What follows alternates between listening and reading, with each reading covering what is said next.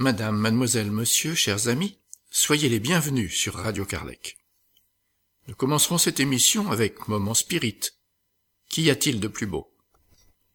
Nous continuerons avec Ève et le chapitre 19 de Nos Solars, cette psychographie de Chico Xavier, avec l'esprit André Louis, qui nous fera découvrir ce monde spirituel par sa propre expérience. Et aujourd'hui, nous écouterons la jeune désincarnée. Nous vous proposerons ensuite une causerie Césac avec Jean van Gansberg, dont le sujet sera Je ne suis pas venu apporter la paix, mais la division. Puis ce sera le moment de la philosophie avec Delphine, qui développera autonomie. Enfin, nous donnerons la parole à Jean-Pierre pour la partie qui concerne l'étude de l'enseignement spirit avec la loi d'adoration, l'évangile au foyer. Chers auditeurs, nous allons commencer en diffusant maintenant des textes du projet Moment Spirit, une production de la Fédération Spirit du Paraná au Brésil. Moment Spirit, c'est une collection de plus de 3800 messages d'optimisme, de joie et de motivation commencé il y a 24 ans et diffusé par plus de 190 canaux au Brésil. Nous avons le plaisir de pouvoir participer à ce projet en enregistrant et en diffusant ce contenu en français. Pour les plus curieux, visitez la page www.momento.com.br. Aujourd'hui, qu'y a-t-il de plus beau? Écoutons.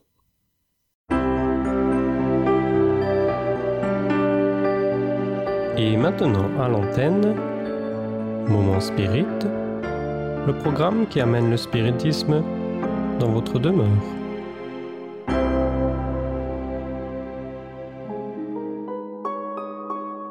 Qu'est-il de plus beau?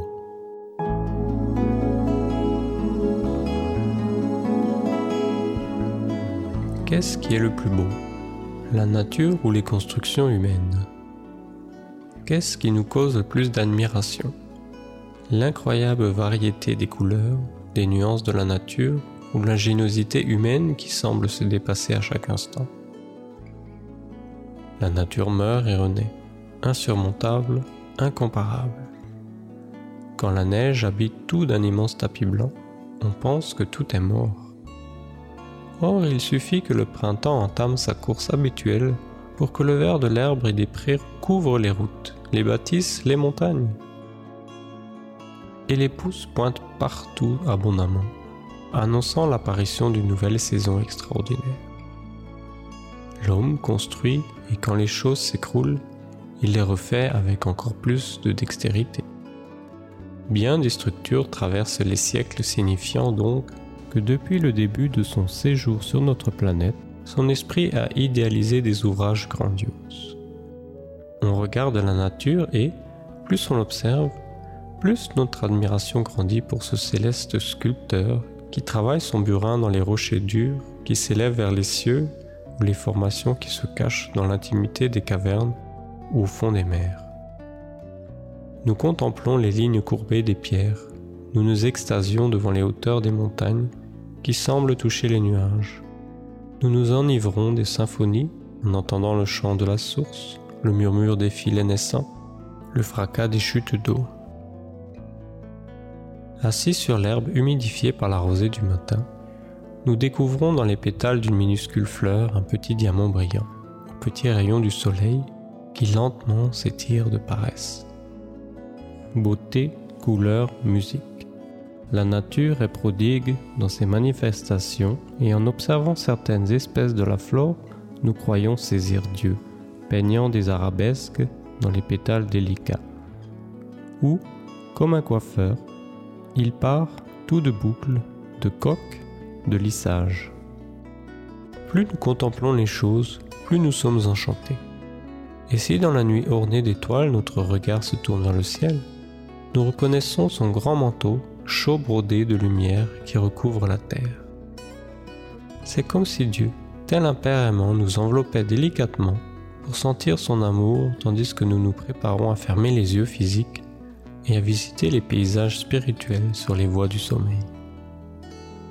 Et si nous sommes ravis par la prodigalité, divine, que dire des créations humaines qui dépassent chaque jour davantage tout ce que l'on peut imaginer d'ingéniosité?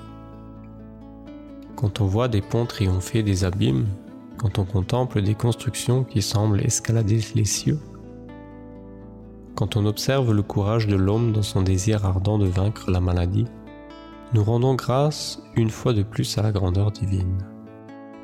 En tant que Père aimant et bon, il a doté ses enfants de son essence. Par conséquent, l'imagination, la créativité, la manifestation grandiose de lui-même n'ont pas de limite en l'être humain. Ce fils d'artiste extraordinaire ne pourrait être différent.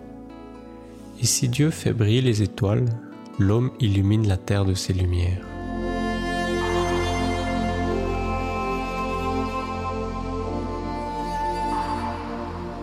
Tandis que Dieu ne cesse d'engendrer des mondes et des mondes dans cet univers en expansion, dans lequel nous nous déplaçons, l'homme infatigable rêve de vaincre les distances et d'atteindre les étoiles.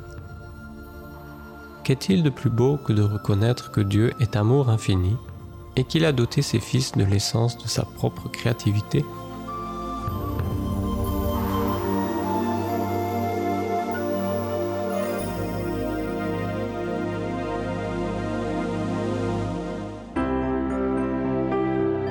Ainsi se termine un autre épisode de Moment Spirit offert par livraria mundo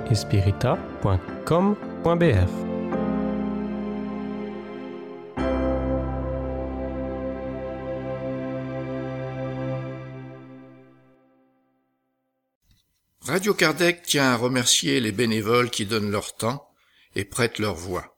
Depuis un an, pour enregistrer les différentes interventions et animations de ces émissions, comme Marc, Ève, Jean, Jean-Pierre et Delphine, c'est la francophonie car ces personnes viennent de différents pays.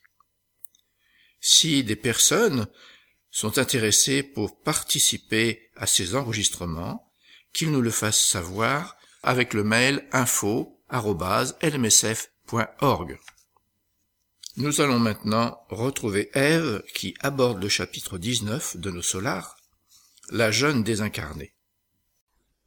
Nos solars, chapitre 19, la jeune désincarnée.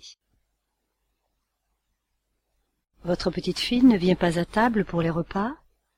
demandai-je à la propriétaire de la maison, cherchant à avoir une conversation plus personnelle. Pour le moment, elle mange seule, m'expliqua Laura, car la pauvre petite est toujours nerveuse et abattue.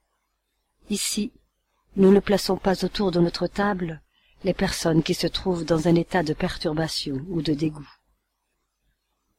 La neurasthénie et l'inquiétude émettent des fluides lourds et vénéneux qui se mélangent automatiquement aux aliments. Ma petite fille est restée dans le seuil durant quinze jours en proie à une forte somnolence. Nous l'y avons assistée. Elle devait rentrer dans les pavillons hospitaliers, mais finalement, elle vint se soumettre à mes soins directs. J'avais envie de rendre visite à la nouvelle venue de la planète. Il serait très intéressant de l'entendre. Depuis combien de temps étais-je sans nouvelles directes de l'existence terrestre? Laura ne se fit pas prier quand je lui fis part de mes intentions. Nous fûmes jusqu'à une chambre confortable et spacieuse. Une jeune fille fort pâle se reposait dans un fauteuil accueillant. Elle fut vivement surprise par ma visite. Cette amie, Héloïsa, est un de nos frères revenus de la sphère physique il y a peu de temps, lui expliqua la mère de Lysias. La jeune fille me fixa avec curiosité, bien que son regard restât perdu au milieu de cernes profondes, révélant un grand effort pour concentrer son attention.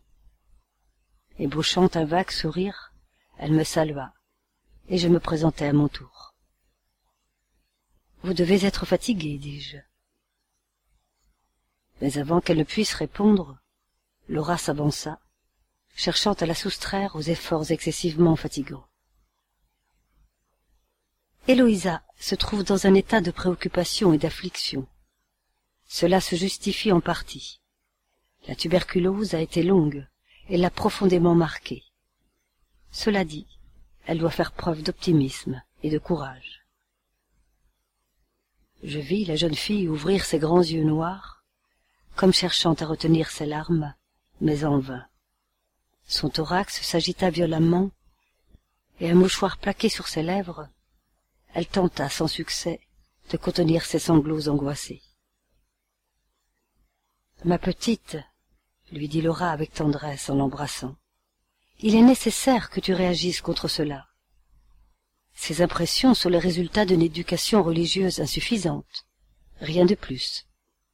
Tu sais que ta mère ne tardera plus, et que tu ne peux pas compter sur la fidélité de ton fiancé, qui n'est en rien préparé pour t'offrir un sincère dévouement sur la terre. Il est encore loin de l'esprit sublime de l'amour illuminé. Il se fiancera certainement avec une autre femme, et tu dois te faire à cette idée. Il serait d'ailleurs injuste d'exiger sa présence soudaine ici. Souriant maternellement, Laura ajouta. Admettons qu'il vienne, transgressant la loi. La souffrance ne serait-elle pas plus grande?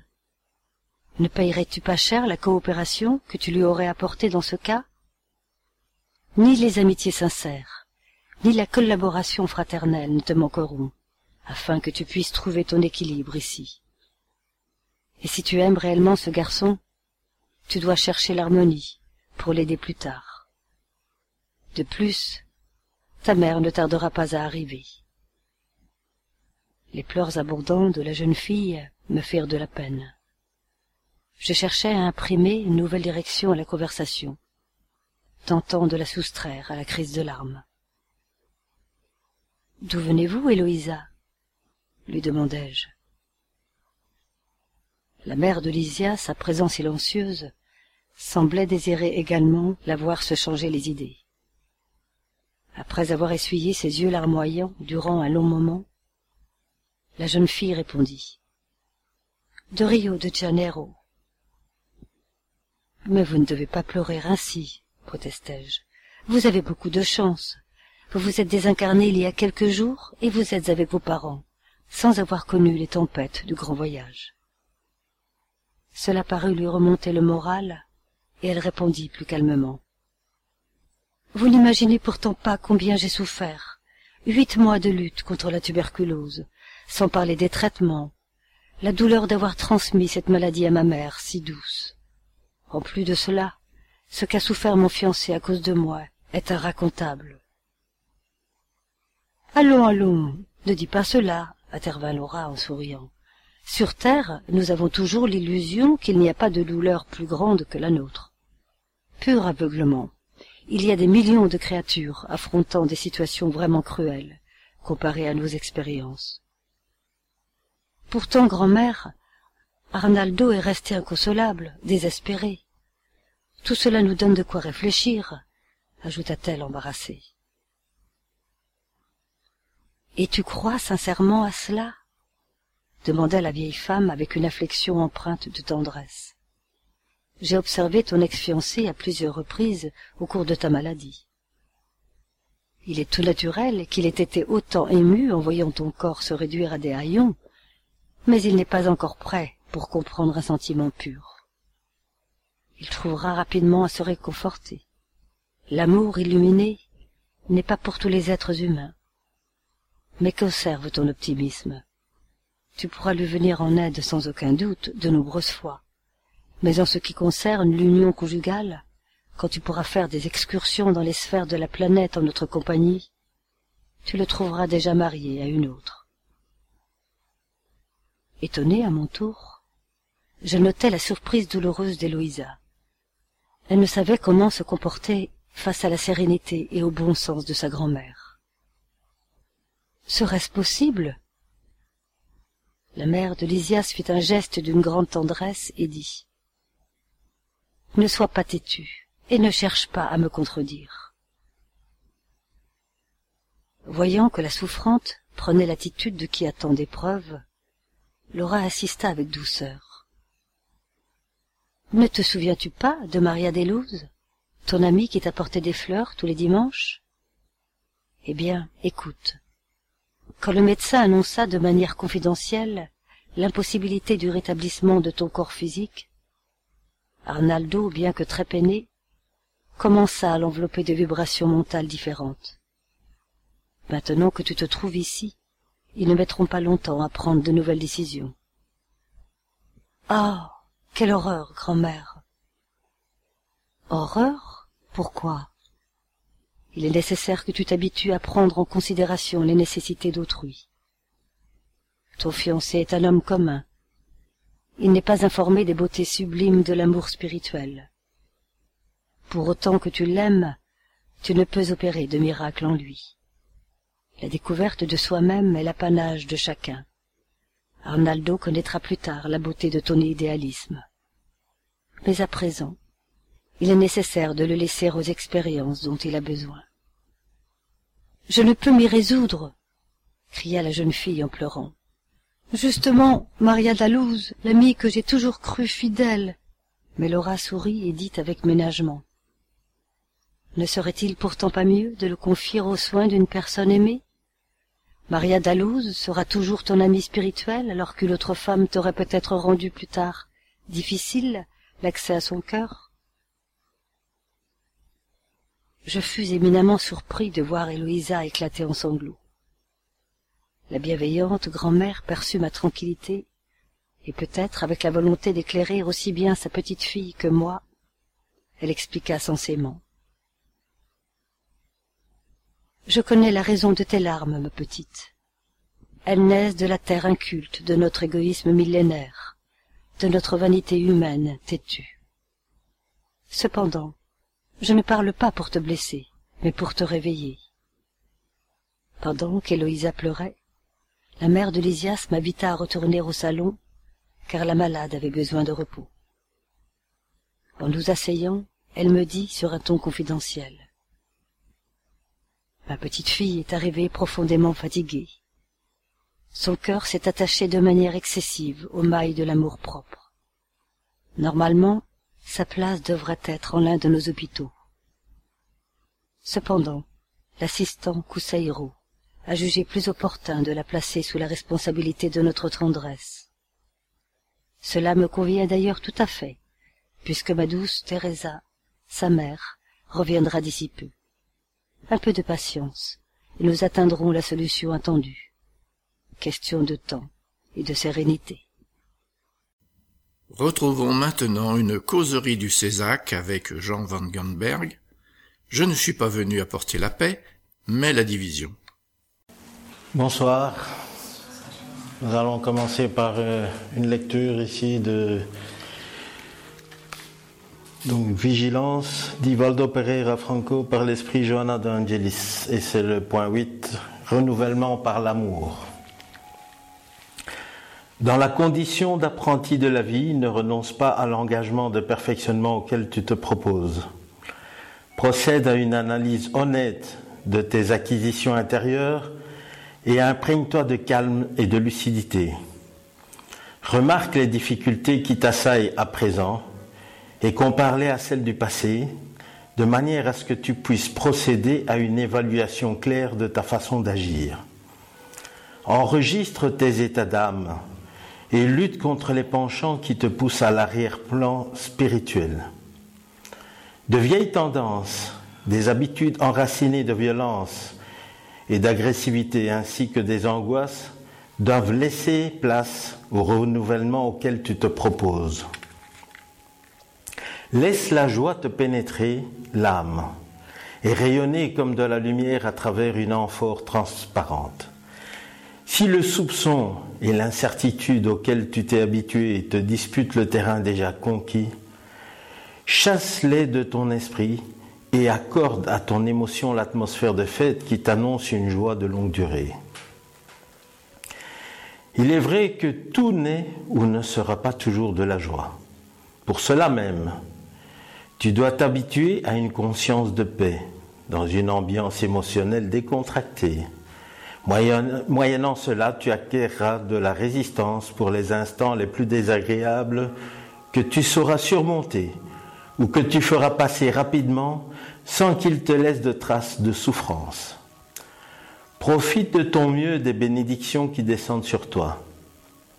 Augmente-les en partageant avec ceux qui en ont besoin des miettes de tes richesses gardées jusqu'alors avec avarice dans les coffres, au prix de disputes absurdes ou de drames intimes auxquels tu t'es livré.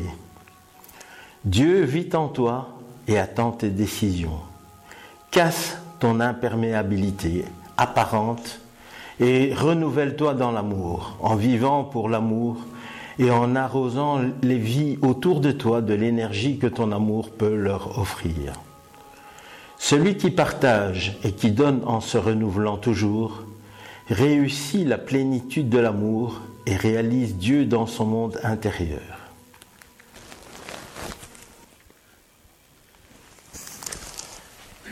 le sujet d'aujourd'hui, qui est tiré de l'Évangile selon le spiritisme, je ne suis pas venu apporter la paix, mais la division. Je vais vous lire ici une partie de la citation de la Bible. Ne pensez pas que je sois venu apporter la paix sur la terre. Je ne suis pas venu apporter la paix, mais l'épée, car je suis venu séparer l'homme d'avec son père, la fille d'avec sa mère et la belle-fille d'avec sa belle-mère. Et l'homme aura pour ennemi ceux de sa maison. Saint Matthieu. Je suis venu pour jeter le feu dans la terre, et que désirais-je sinon qu'il s'allume? Je dois être baptisé d'un baptême, et combien je me sens pressé qu'il s'accomplisse. Croyez-vous que je sois venu apporter la paix sur la terre? Non, je vous assure, mais au contraire la division, car désormais, s'il se trouve cinq personnes dans une maison, elles seront divisées les unes contre les autres. Trois contre deux et deux contre trois. Le père sera en division avec le fils et le fils avec le père, la mère avec la fille et la fille avec la mère, la belle-mère avec la belle-fille et la belle-fille avec la belle-mère. Saint Luc chapitre 12 de 49 à 53.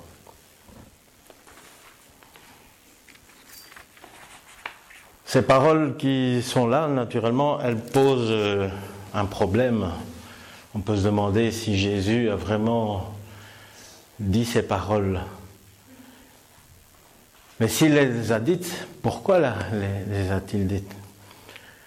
Il y a certainement une raison.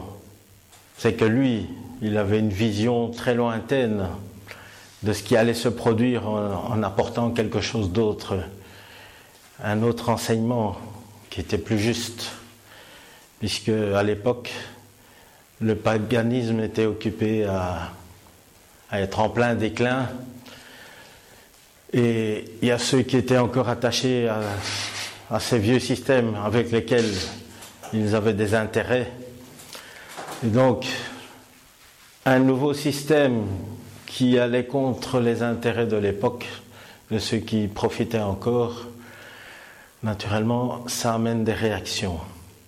Et les réactions ont été relativement violentes, puisque vous savez tous que le meilleur a été sur la croix pour ça. Mais il a accepté de le faire naturellement pour une bonne raison, c'est qu'avec le temps, il savait bien que ça allait traverser les siècles et que finalement, on allait comprendre que ce qu'il apportait était juste. Alors si Jésus a, dit ces choses-là, c'est parce que également, il savait que plus tard, on allait avoir le spiritisme qui allait nous apporter un éclairage différent, euh, un éclaircissement sur les paroles, toutes ces paraboles qu'il a dites à une époque et qui n'étaient pas très bien comprises. Il a parlé d'un consolateur, c'est justement ça, le consolateur, c'était tous ces esprits qui allaient nous informer beaucoup plus clairement sur la signification de ces enseignements, puisque à l'époque, il y a des enseignements qui n'étaient toujours pas compris, et même aujourd'hui, euh, il y a des personnes qui comprennent toujours pas l'enseignement qui est là s'ils ne font pas référence, par exemple, ici euh, à l'évangile selon le spiritisme, qui donne beaucoup plus d'explications que ce qu'on trouve euh, d'habitude. Je me souviens toujours quand j'étais jeune et que j'étais dans le catholicisme, je me disais, oui, c'est très joli tout ça, Jésus j'aime bien, Marie j'aime bien, l'enseignement j'aime bien, mais il y a des choses que je ne comprends pas. Eh bien, avec le temps, quand je suis arrivé dans le spiritisme, avec toutes ces explications que j'ai reçues, je me suis dit, oui, c'était bien, mais il manquait une explication. Et avec la compréhension, là, vraiment, je me suis dit, oui, c'était bien juste. Mon cœur savait que c'était juste, mais euh, ma raison ne comprenait pas trop pourquoi. Et aujourd'hui, le spiritisme permet justement d'apporter une explication que la raison va comprendre et va mieux accepter pour ceux qui sont prêts et ouverts à cela. Parce que ça aussi c'est un problème, c'est que tant que les personnes ne sont pas prêtes euh, il est très difficile d'apporter un enseignement. Il y a des réactions très vives par rapport aux attachements anciens à des valeurs anciennes. Et c'est pour ça que quand une idée juste et neuve arrive quelque part, on peut ressentir si cette idée est bonne. Bien souvent, il y a une réaction contraire très virulente de certaines personnes qui ont encore des intérêts à ce que ça ne change pas. Et c'est peut-être à ça qu'on peut mesurer si l'idée est importante ou pas. Puisqu'une idée euh, qui n'a pas beaucoup d'importance va souvent être acceptée très vite, euh, il y aura beaucoup d'enthousiasme et puis elle va disparaître aussi vite qu'elle est venue. Et Jésus, donc, quand il a parlé du consolateur, il a parlé de l'esprit de vérité qui viendra rétablir toute chose. Et si on se souvient bien, Alan Kardec, quand il a demandé à qui il avait affaire euh, aux esprits qui venaient se communiquer à travers les médiums et qui venaient lui apporter l'information, il dit l'esprit de vérité. Il n'a pas donné de nom ni quoi que ce soit, mais c'était l'esprit de vérité. Autrement dit, ça faisait probablement référence à ce que Jésus avait déjà promis à l'époque. Et donc ici, je vais lire un petit passage qui que Alan Kardec a mis. Il dit Ces paroles de Jésus doivent donc s'entendre des colères qu'il prévoyait que sa doctrine allait soulever, des conflits momentanés qui allaient en être la conséquence des luttes qu'elle allait avoir à soutenir avant de s'établir, comme il en fut des Hébreux avant leur entrée dans la terre promise, et non d'un dessein prémédité de sa part de semer le désordre et la confusion. Le mal devait venir des hommes et non de lui. Il était comme le médecin qui vient guérir, mais dont les remèdes provoquent une crise salutaire en remuant les humeurs malsaines du malade. Ça fait un peu penser à l'homéopathie. Je ne sais pas si vous connaissez euh, comment on a, trouvé l'homéopathie. Enfin, comment, en tout cas, euh, on, fait ces, solutions d'homéopathie et qu'on trouve laquelle il faut utiliser.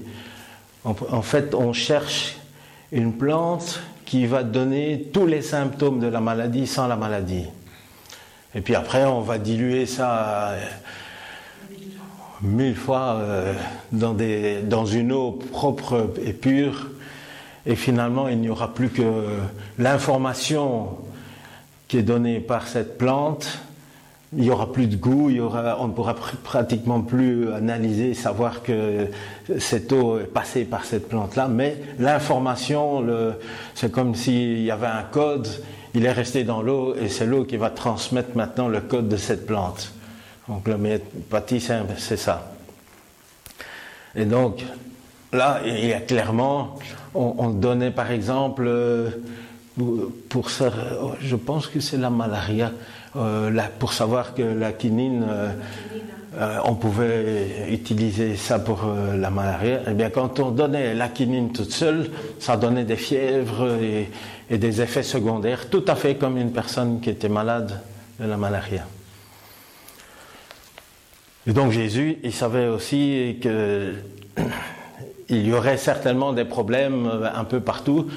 Euh, moi, je me souviens que quand euh, j'ai commencé ici dans le spiritisme et que j'ai commencé à parler de ces choses-là, Euh, dans ma famille, euh, ça a été tout un problème. On a posé à des enfants, mes, enfin des questions à mes enfants, en leur demandant qu'est-ce qu'ils pensaient de leur père. Et alors ils, ont répondu Ah, il est quand même plus gentil depuis qu'il est dans le spiritisme. Alors ça va. Donc ça c'était le, bon point. Maintenant, on croyait pas trop à tout ce que je disais, ou ce que je faisais, ou ce, dont je parlais, les sujets, etc. Mais j'étais plus gentil, ça c'était le plus important, puisque le spiritisme nous apprend à être meilleurs. Donc je faisais des efforts, j'essayais de comprendre mieux mes enfants, sachant que c'était des incarnations qui s'étaient proposées de venir chez moi et que j'avais accepté, donc je ne pouvais pas me révolter envers mes enfants, même si ils, étaient indulgents, etc. Hein. Donc j'ai compris que je devais voir euh, autrement la vie, autrement les relations, et donc autrement dit, dans la société, on dit on devient gentil. Mais en fait, on n'est pas gentil, on commence simplement à comprendre. On comprend que ça ne sert à rien de s'énerver et ça ne sert à rien de se mettre en colère pour des choses comme ça, puisque tout ça a été, on va dire, orchestré et prévu.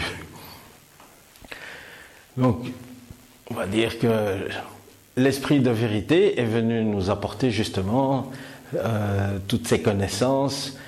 Et, Jésus était quelqu'un qui était, euh, on va dire, euh, considéré comme le médecin de l'âme.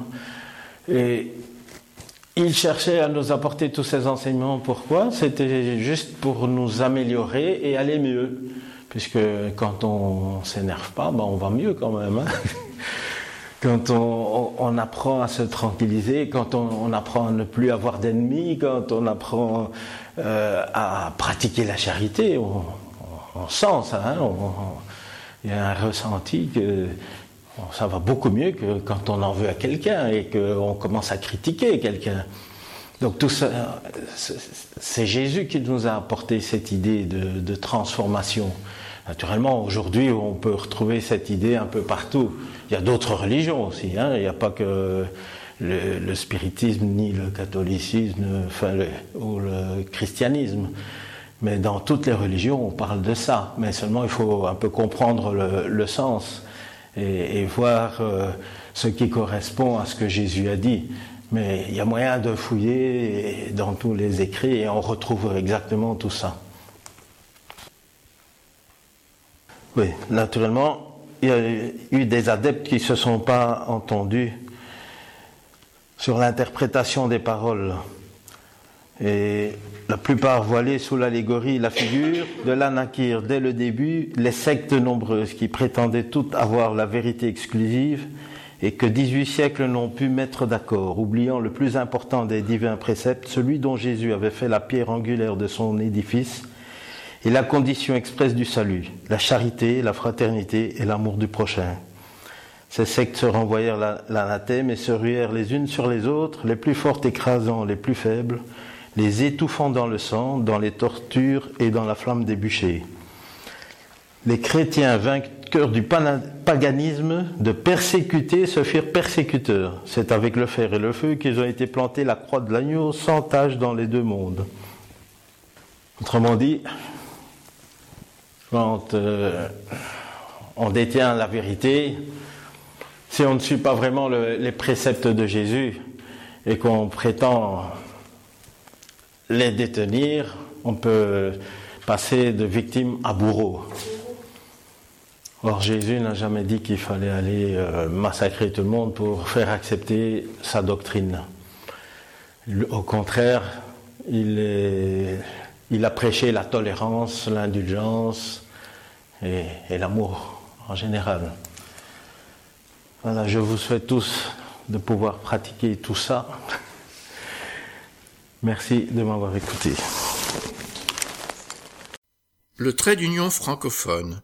Le bulletin du mouvement spirit francophone vous informe sur les activités proposées en francophonie. Il est proposé gratuitement et peut vous être envoyé par Internet, sous réserve que vous en fassiez parvenir la demande avec votre adresse mail à info.lmsf.org.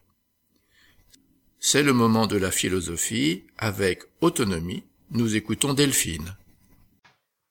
Nous vous proposons maintenant une réflexion philosophique tirée du journal d'études de psychologie créé par Sonia Teodoro da Silva et traduit par Sophie Justi. Autonomie. Quand on considère l'évolution de la pensée, on trouve diverses définitions de l'autonomie. Nous avons choisi pour notre réflexion celle du dictionnaire OUS. Capacité à se gouverner par ses propres moyens, droit d'un individu de prendre des décisions, indépendance morale et intellectuelle. Nous sommes partis du principe que l'homme et la femme, par sa structure évolutive, sont essentiellement des êtres émotionnels, selon l'esprit Johanna de Angelis. En transit entre la condition instinctuelle et la condition mentale supérieure, l'être émotionnel contribue à l'évolution actuelle de l'humanité en choisissant de répondre à la proposition qui consiste à éduquer ses expressions émotionnelles et affectives par le biais de la pensée en analysant son souhait personnel et l'adéquation sociale de l'action. Les quatre expériences principales qui conduisent à l'autonomie des sentiments sont l'estime de soi, la résistance émotionnelle, savoir ce que l'on veut, et écouter les sentiments. La pire conséquence du manque d'autonomie des sentiments est de mesurer sa valeur personnelle selon l'évaluation que les autres font de nous. La peur du rejet nous fait souvent agir contre nos sentiments pour faire plaisir et nous sentir inclus, acceptés. Selon ce comportement, l'approbation d'autrui est plus importante que sa propre approbation intime. L'individu qui s'aime, plus il a conscience de ses intentions réelles, plus il écoute ses sentiments et apprend à se distinguer, ce qu'il attend de la vie, car celui qui ne sait pas ce qu'il veut ne prend pas de décision en accord avec lui-même et ne vit pas en paix. Signé Evanise Hermswitz, psychothérapeute. Décision, attitude et processus. Tout l'univers s'équilibre dans un mouvement au sein duquel chaque partie doit remplir sa fonction. Parce que l'on choisit de rester immobile, d'autres devront réaliser pour lui ce qui lui incombait de faire. C'est pour cela que l'un des pièges de notre croissance est de nous attribuer le rôle de victime, de celui qui veut inspirer la pitié.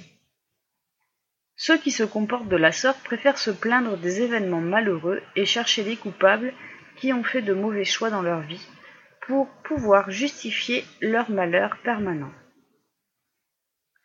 Ils ne se rendent pas compte que de ne pas choisir, c'est aussi un choix, et un choix immature, c'est celui de laisser que les autres fassent des choix et décident pour nous. La construction de l'autonomie, gérer et traiter de manière responsable sa propre vie, est une conquête de la maturité psychologique. Un pas important est de savoir que nous devons être responsables de nos choix, tout comme les réponses que nous donnerons à toutes les circonstances de la vie.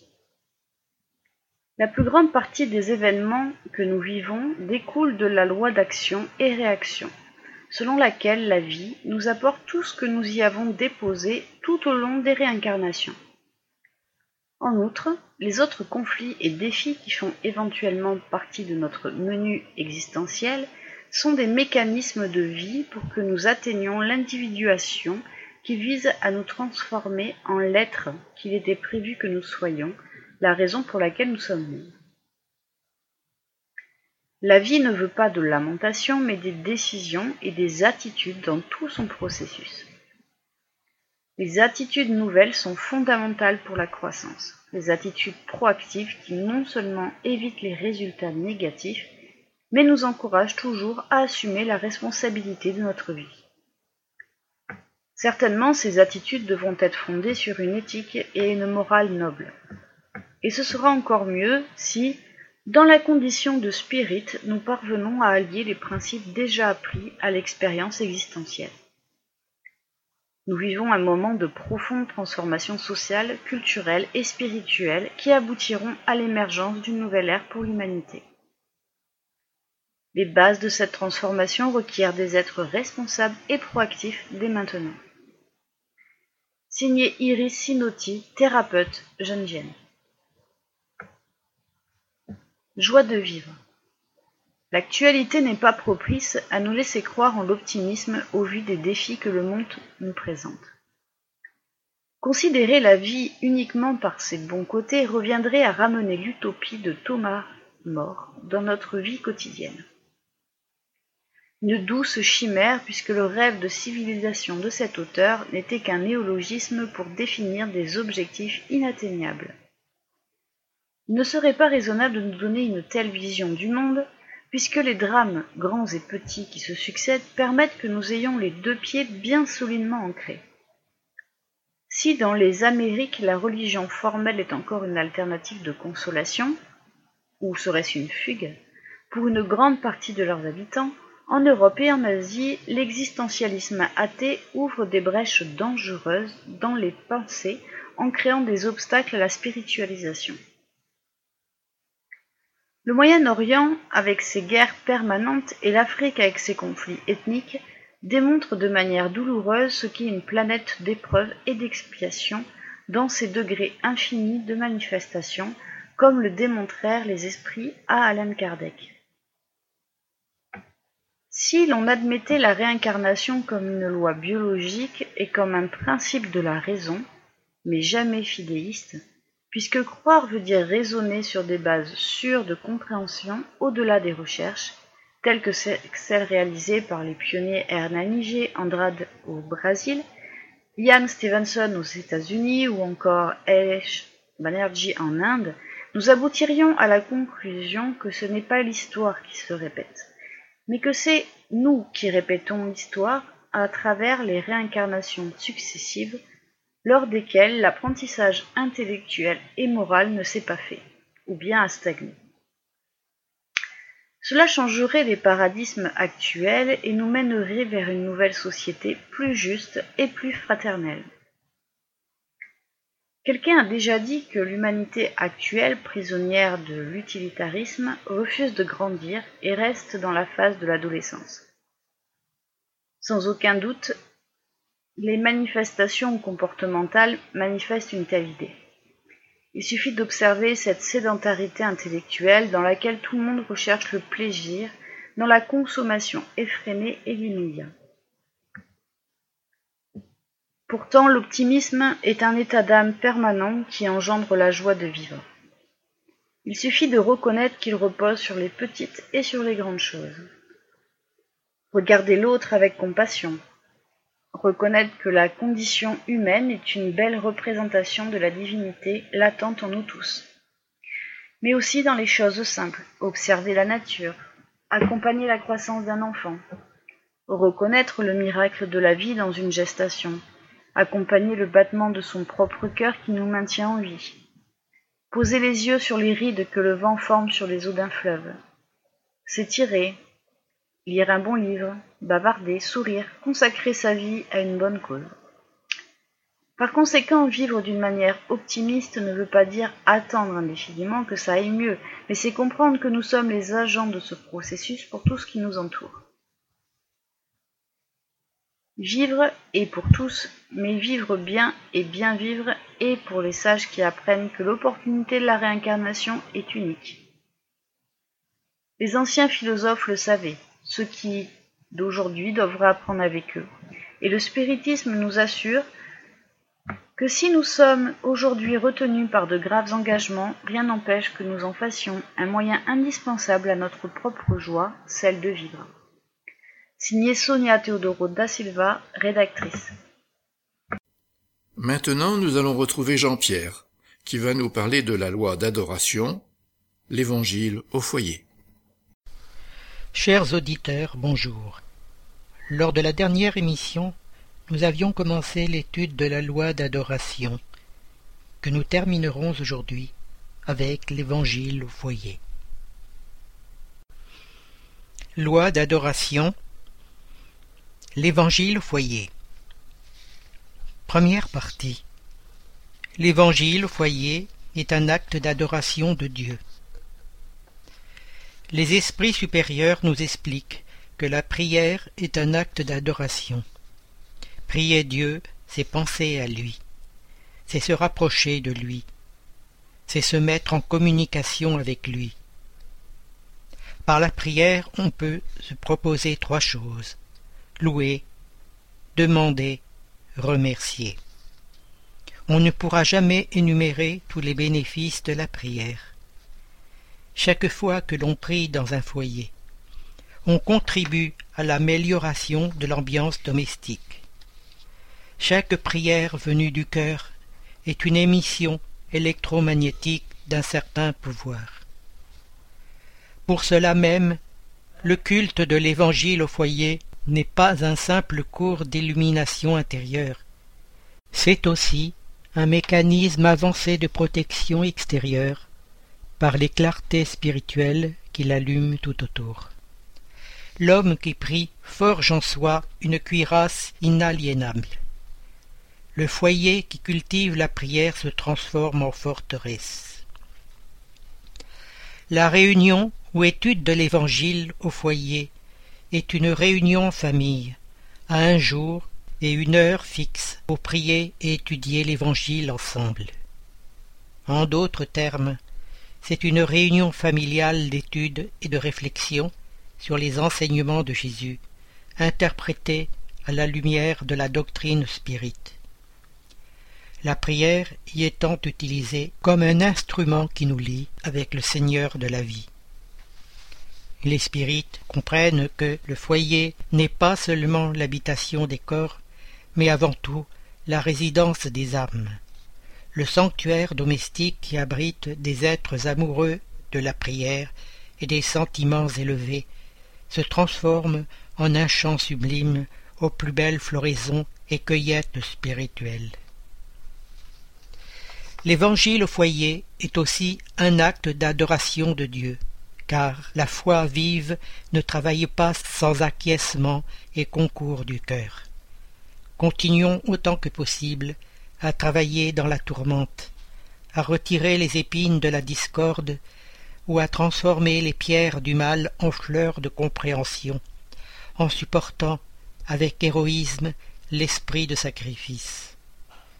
Mais si la bourrasque nous oblige à des pauses de repos, n'admettons pas la moisissure du découragement dans les travaux entamés. Entretenons dans notre demeure la flamme de l'espérance, en étudiant la révélation divine.